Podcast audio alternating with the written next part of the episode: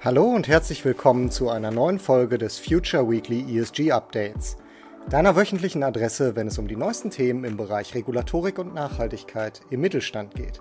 Und das Ganze natürlich wie immer, versprochen, kurz, knackig und auf den Punkt gebracht.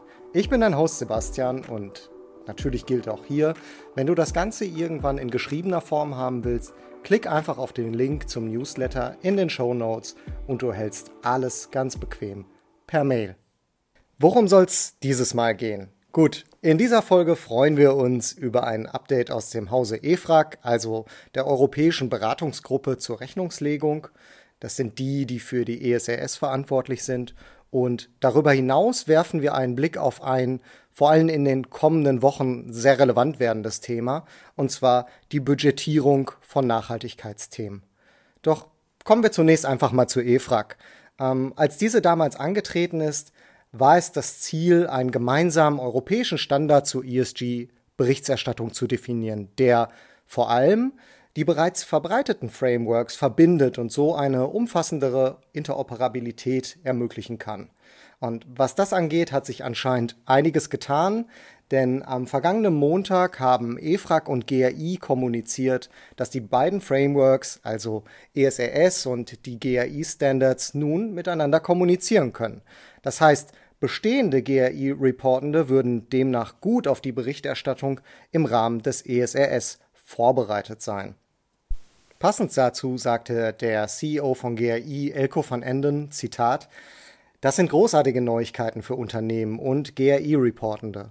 Sie können ihre aktuellen Berichtspraktiken nutzen, um sich auf die neuen Anforderungen gemäß ESRS vorzubereiten.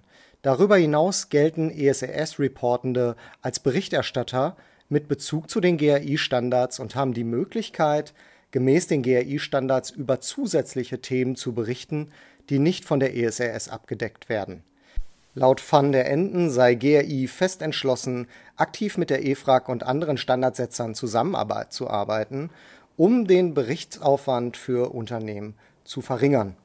Der nächste Schritt ist die Zusammenarbeit mit der EFRAG bei der Entwicklung eines interoperalen digitalen Taxonomie und vor allen Dingen Multitagging-Systems. Ich glaube, wir bleiben alle gespannt, inwieweit die Arbeit an den Standards effizienter gestaltet werden kann. Vor allem für kleinere mittelständische Unternehmen, die bisher keinerlei Berührungspunkte mit ESG-Reportings hatten, muss man ja ganz klar sagen, dass es essentiell ist, dass es ein handhabbares Framework ist, was da vorzufinden, in, Zukunft vorzufinden sein wird.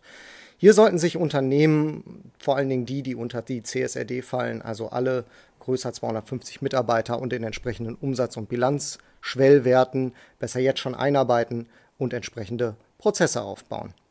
Ob wir es wahrhaben wollen oder nicht, und ja, ich weiß, für manche sind das total schreckliche Nachrichten, ganz persönliche Note an der Seite für mich nicht, aber der Herbst ist da.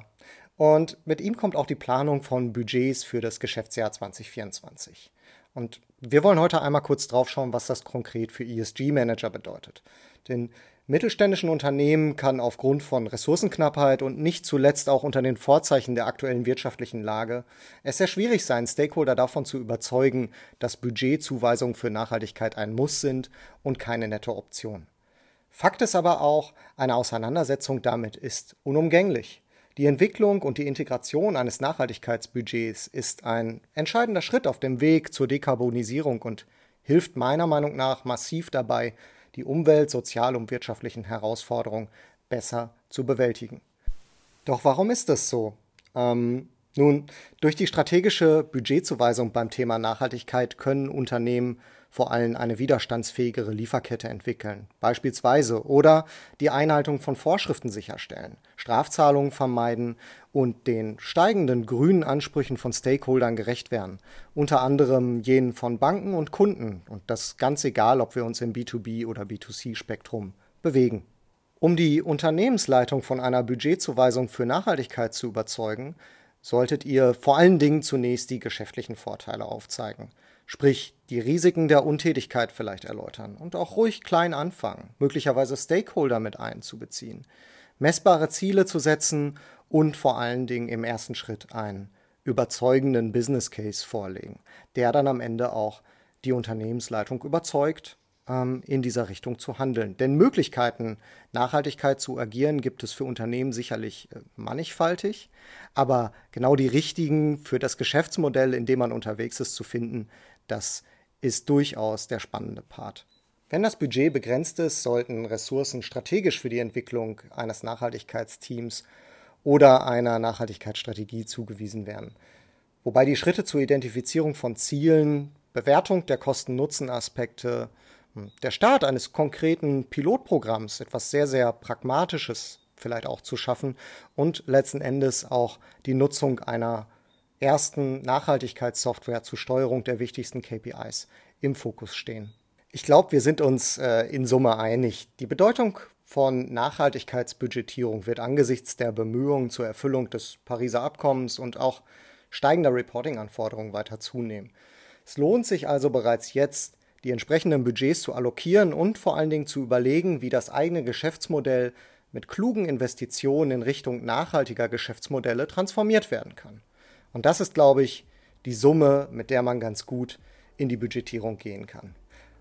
Okay, und so schnell vergeht die Zeit. Wir sind schon wieder am Ende des Weekly ESG Updates und ich bedanke mich wie immer recht herzlich fürs Reinhören. Freue mich natürlich auf Anregungen und vielleicht Rückfragen und Wünsche. Und zunächst wünsche ich euch einen ganz grandiosen Start in die neue Woche. Euer Sebastian.